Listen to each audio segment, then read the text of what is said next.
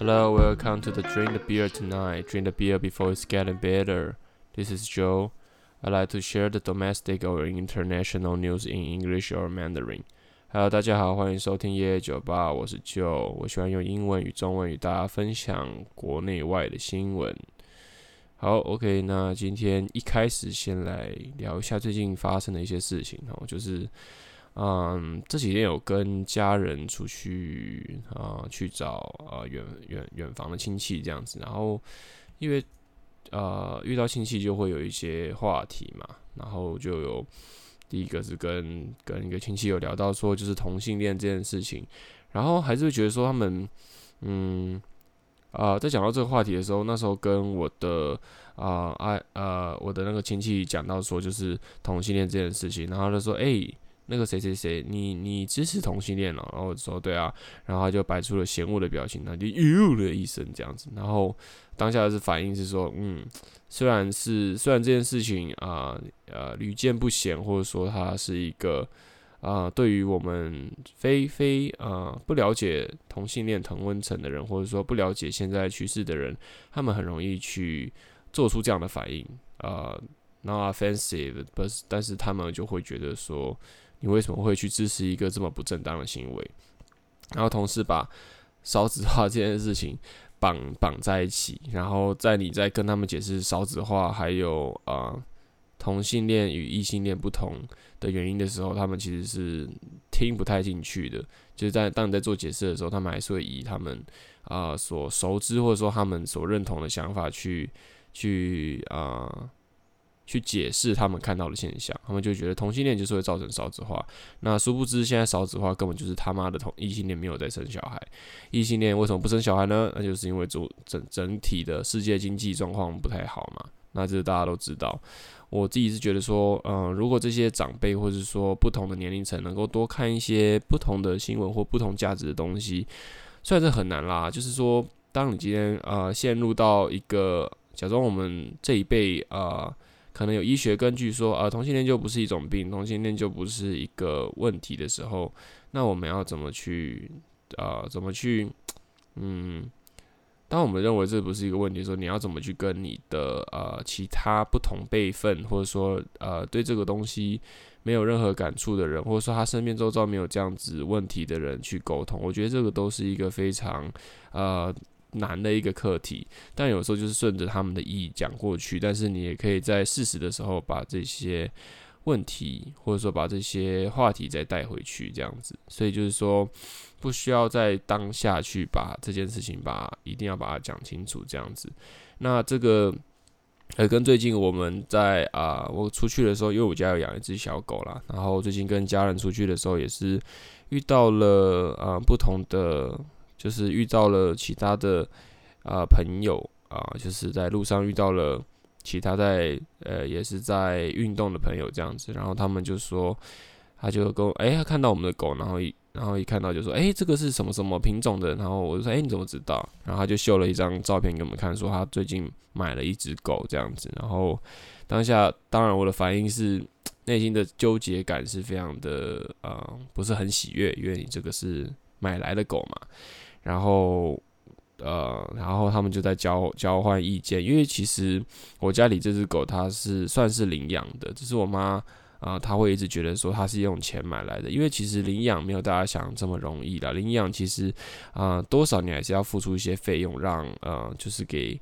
啊、就像小狗刚生下来，它需要吃饭嘛，它也需要呃打疫苗什么的，那些都是一个不小的费用，所以不要大家不要觉得领养就是我把狗带回家，然后把它养好就好了。然后我就跟他分享了一下我教授领养狗的过程，然后再跟他解析说领养呃与领养这件事情，还有呃买卖它的差别是什么？一个一个差别就是说金钱衡量生命是一点嘛，另外一个就是说呃。多数人会以繁用繁殖场的方式去大量繁殖某些特定的狗，因为有一些品种的狗就是特别呃惹人爱，像贵宾狗啊，或是或是柴犬，这个大家不可否认吧？我觉得如果是爱狗人士的话，大概会知道哪一些狗长得特别可爱、特别好，然后特别得人喜欢，然后又不会很占空间。我觉得这是一个主要的问题啦。啊，就是说动物领养与买卖，然后那时候跟我妈大概讲了几。呃，因为其实很早之前就有跟他讲到领养跟买卖的这个冲突。那我讲了这个故事之后，呃，就是跟他讲说，我教授他领养那个狗的过程，就是说，呃，他是那时候。他知道那只狗是从那个那个呃那个叫什么呃那种什么厂呃就是反正就是繁殖场繁殖场出来的，所以反正就是繁殖到没有办法生小孩之后就把它扔在那边这样子。然后在教授本来没有打算要领养，在他走之前，他看到那只狗趴在那个栏杆上面，用炯炯。啊，炯炯有光的眼神这样看着我们教授，他觉得他这一辈子如果没有把它带走，他一辈子不会忘记这一刻，所以就把它带回去了这样子。然后就借由这件事情跟家里去沟通说，有些狗狗他们的命运啊，都是受到这种非人道的下场。那这时候又很难讲说，有些人在领养，或者说有人甚至是用买的方式把狗带回家，但是他们是。做好万全准备，或者说有很好照顾的，其实也不能说他们买这件事情是完全错误，只是说我们能不能去抵消，去呃减少，就是买这件事情，因为生命它被用金钱来衡量，为什么嗯、可以用金钱来衡量？虽然说我们现在吃的牛跟猪都是用金钱 用磅秤去衡量，但是这件事情就很现实啊，因为呃之前听法律其实说，法律保护的是可爱动物，不保护呃不可爱动物，所以这这个其实有一点冲突。要么你就吃素，要么就是呃，要么就是不要活了这样子。但是我觉得人只要活着，就是这些东西都可以再想，都可以再商讨，让我们在活着的时候能够把这些事情降到最低，这样子。OK，那这就是这个话题。然后下一个话题呢，就是最近疫情的爆发，世界非常动荡不安。那大家都知道，美呃，现在美国应该是第一名嘛。然后那个确诊人数还是死亡人数，好像是确诊人数最高是美国，第二是巴西。然后第三是我有点忘记是哪一个国家，反正就是现在的疫情，其实说欧盟那时候说七月一号就要解封，但是其实现在疫情一波未平一波又起，那导致很多的商业利益啊，或是整个世界的经济，甚至都出现到出现了一堆问题这样子。那其实我自己在刚开始面对这个疫情的时候，是当然是很恐慌，但是到中间的时候。发现说，呃，有一些新闻报道在澳洲或者说在美国，因为他们因为疫情减少了人类的流动流流动量，还有那个呃不同的商业发展，然后导致那些野外生物不曾出现的野外生物，像是 kangaroo 啊，或是像那种呃可能一般不会见到的动物，在别的地方不会见到动物，他们都陆续的出现在呃人类开发的呃柏油路上面。那我那时候其实会觉得。蛮，我都不知道，我不知道要怎么去评断说到底要开心还是要伤心，就是会觉得说这个疫情虽然把经济发展阻挠了，但是有一种让世界获得呼吸的空间，那就是我自己的想法啦。虽然，嗯，当然对于一些正在赚钱的人啊，像是。商人啊，或者说许多正在找工作的人，或者说失业的人来讲，因为像呃，大家都知道最近那个法国的那个航空业，他们也是大概因为因为疫情的关系嘛，那就是裁员了，短短的三个月就裁员了一千多个人。那这些失业的人，他们要怎么何去何从？他们要怎么去面对生活？因为毕竟。经济就是以人的规范起来的东西嘛，所以说这个东西就是可以有待商讨啦。就是疫情的好坏，其实我觉得是，我觉得它是一体两面的，没有绝对坏跟好。那可能我这边我自己是比较幸运，没有面临到很直接的冲击，所以目前我是觉得疫情它是。它它对整个是全球看起来是不好，但是我是觉得大家不妨可以看一下它另外一面，这样子我觉得蛮有趣的。然后下个想跟大家分享就是日本最近不是水灾嘛，然后九州连日豪雨成灾，那熊本县已经有四百呃四十四个人死亡了。然后蔡英文也就是我们国家啦，台湾又有去就是去致意这样子，然后讲了一些就是。啊，很呃，就是一些希望你们可以赶快复原啊，这些来个就是慰慰问这样子啊。那日本的那个首相也是回回答什么患难见真情，然后说很感激啊。啊，而我们台湾真的遇到问题的时候，你也不会去出来感激一下，你只会在旁边说啊，哦，我们我们觉得台湾台湾是一个有主权的国家，你连这样子的话都喊不出来，那嗯，我自己是觉得，我自己是觉得很矫情啊，很矫情啊，那就是这个东西就很难讲了。虽然我知道这个是政治立场上面的问题，但是我。都是我们对于日本伸出援手哈，然后日本回馈我们的这些动作，都让我觉得非常的不对等，就好像一对情侣，一个呃，一个一个好像对于另外一半付出过多，然后另外一半却就是只说我会好好照顾你，但是什么话什么事都没做，只是还是持续的在持续的在做自己的事情，也没有做一些呃互相往来的东西，更不用提到邦交国或者说在联合国上面的声援这样子。嗯、，kind of sad，but this is，嗯、，this is this is 没有办法没有办法就是好好好好的解决的事情了。反正就是觉得说，反正不论怎么样，灾害赶快好。那灾害好之后，我还是觉得说，嗯，国家应该有的互惠的基本道基本的礼貌还是要有了。好了，大概这样子。好，OK。那今天就 murmur 到这边，那就是呃，我这边准备两则新闻，今天要跟听友分享。呃，first New，according to the BBC，呃，Chinese，呃，BBC Chinese website，the female may acknowledge their amounts of 呃 follicle in ovary by testing their hair and provide some clues for their rates of conception。这个是来自于 BBC 中文网的的那个呃 网站哈，他说未来备孕女性有可能通过化验头发得知她们的卵巢中还剩下多少个卵子，为她们的受孕几率提供一些线索。嗯，这个是来自于美国和巴西啊啊那个。西班牙巴塞罗那的研究小组说的，他们说可以不用透过验血，而是透过化验女性头发样本，找到生育激素水平高低的线索。那它这个是，它这个东西是一个研究结果，它是在网上举行的。那这个学会叫做欧洲人类生殖与胚胎学会，嗯，English is the European Society of Human Reproduction and Embryology。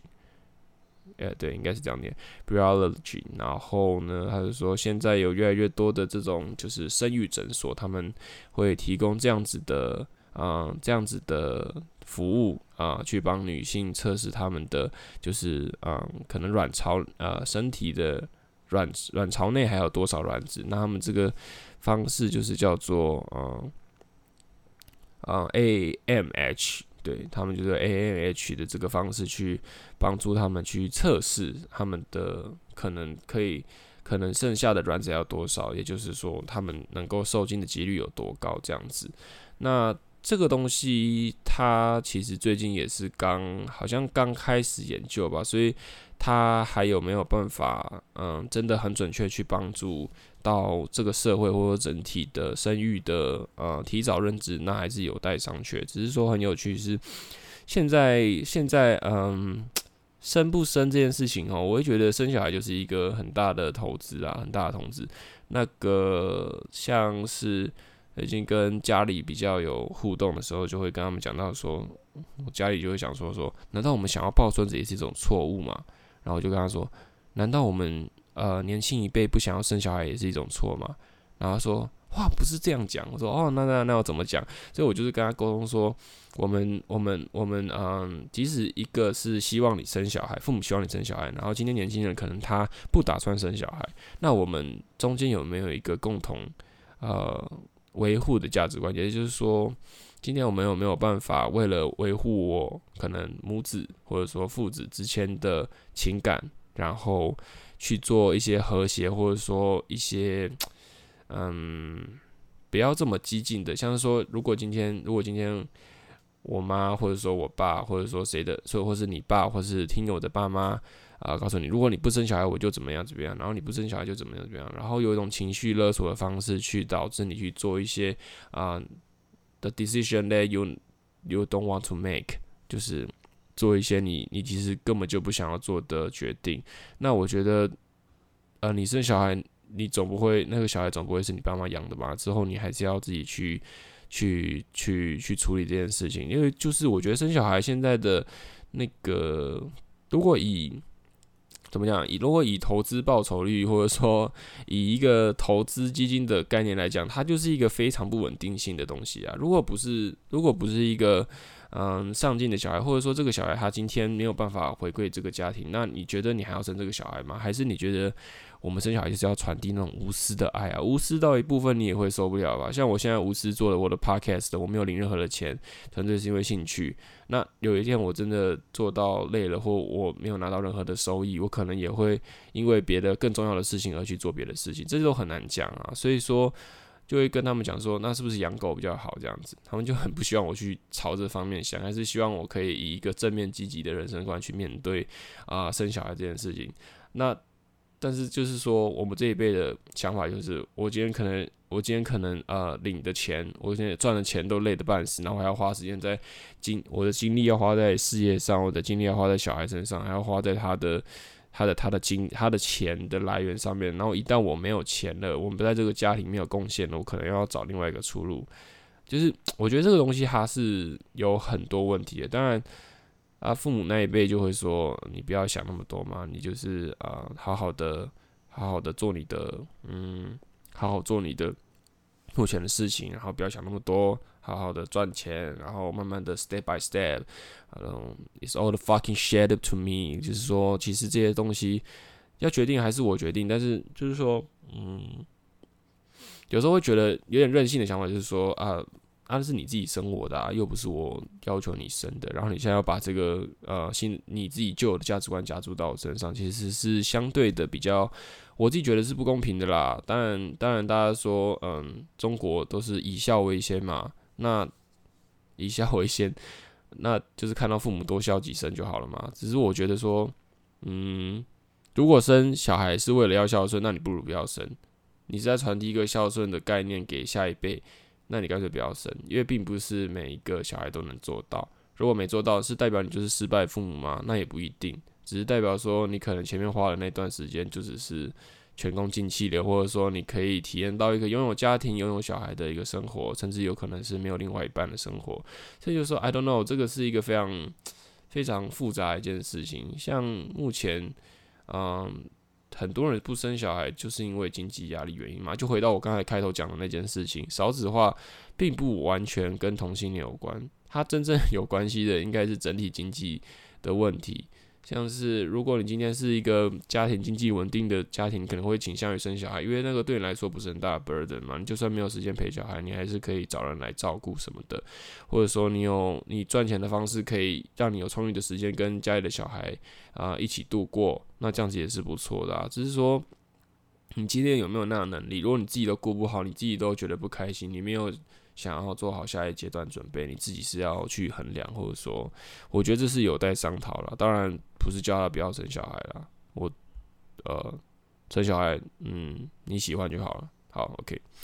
好，OK。Second news, according to BBC News, Facebook, WhatsApp, Twitter, Google, and Telegram have all said they are pausing cooperation with requesters. For user information from the Hong Kong policy，这个很嗯，应该不太需要翻译啦。反正就是 Facebook、WhatsApp、Twitter 跟 Google 还有 Telegram，他们都决议后，他们将停止与香港警方使用者的合作。嗯，several countries have crit criticized China China for imposing a new secure security law, which they say threatens the theory's long-standing autonomy. autonomy，也就是说，嗯，很多的国家他们对于就是 China，它最近啊、呃、做了这个新的这个 security security law，也就是国安法啊、呃、的规定等等的，嗯，就是把威胁了这个。 香港他们长期的这个自治权，也就是五十年回回归，就是 this is bullshit。那这边很有趣的是，刚才提到上述的媒体当中啊，有他们有试图想要嗯 put some put some pressure on Apple to do likewise，但是 Apple 他们其实并没有现在并没有做任何的回应。嗯，因为 Apple 其实大家知道，它其实是一个相对嗯。怎么讲？相对对于使用者是非常的尊重的一个企业，也就是说，今天你的个资它是比较不会去干涉的。只要你是我的顾客啊，我就会给你一个稳定的啊一个一个稳定的使用的使用的怎么讲？使用的品质吗？对，那所以 Apple 现在目前是没有讲的啦，只是他有透露说，就是在嗯，在那个最近的公呃，他公开的那个报告当中，Apple 是有，他是他是会，他是在国安法通过之前，Apple 有呃，他会遵守就是多数香港政府在一月。到六月的使用的就是隐私啊，或者说一些他们的要求，就是他们在使用 Apple 的时候是可以确保，嗯，他们使用上面的使用上面的通顺，或者是说使用上面的品质保证这样子。那不过这个是最近的报告啦，也不确定之后 Apple 会不会做出其他行动。那不过就是上述提到的那些，嗯。就是媒体是有要做一些反抗，呃，就是做一些做一些抵制行为。那 Microsoft 的大家都知道嘛，Microsoft 的其实没有做任何呃改变的声明，因为大家都知道他们的。其实我那时候去，本来要去中国一趟的啦，然后就看一下有什么有什么信箱是 非中国本土，然后又可以用，哎，发现哎，Microsoft 的 Outlook 居然可以用，所以应该是。我记得 Microsoft 他们应该是对于中国的内政是没有太多干预的啦，毕竟人家好像也是软体导向嘛，啊，中国的基数有人数又这么多，所以它相当相对的，好像对于 China 这一部分比较没有去遏制或是给予批评这样子。那这个 Telegram 它在那个伦敦的首都，伦敦的那个一个怎么讲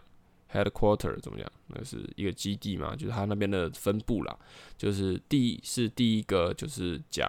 啊、公布说就是要停止啊、停止跟香港做这个啊、呃、合作。We understand the right of privacy of our Hong Kong users. The firm told Hong Kong Free Press on Sunday. Accordingly. Telegram does not intend to process any data requests related to its Hong Kong users until an international consensus is reached in relation to the ongoing political changes in the in the city。也就是说呢，嗯，就是他们很， 嗯，这个是，呃，Telegram 他们是觉得，呃，他们很了解说这个香港每一个使用者的 privacy，但是他们没有办法去，嗯。就是没有办法，没有办法确定说他们这样子其持续改变的政治政策，他们是不是会改变任何的任何的要求？像是可能我猜啦，可能像是今天香港可能需要用 Telegram 他们的资料、他们的 database 去搜寻，或者说去嗯去收集香港那些使用者的资讯，那 Telegram 可能就不会做这样的事情。那这个东西，我觉得嗯。就是我觉得这是国安法之后第一呃少数看到比较明显上面的抵制行为，因为至少媒体上面来讲，就是呃让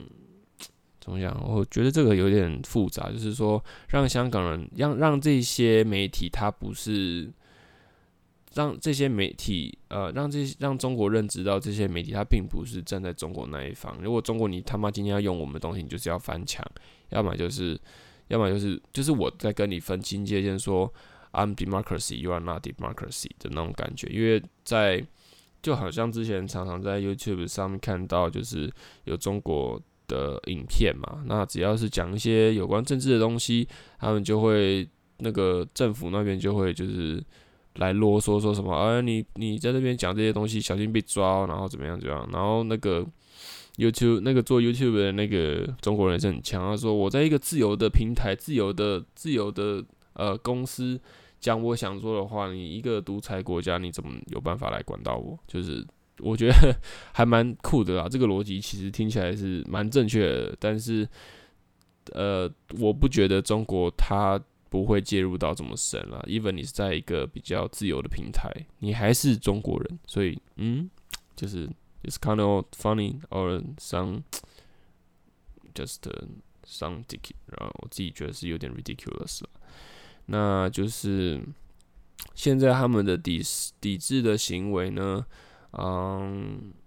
很多的很多的抵制行为呢，都是在讲说，就是呃，WhatsApp 啊，Facebook，还有就是刚才提到的那些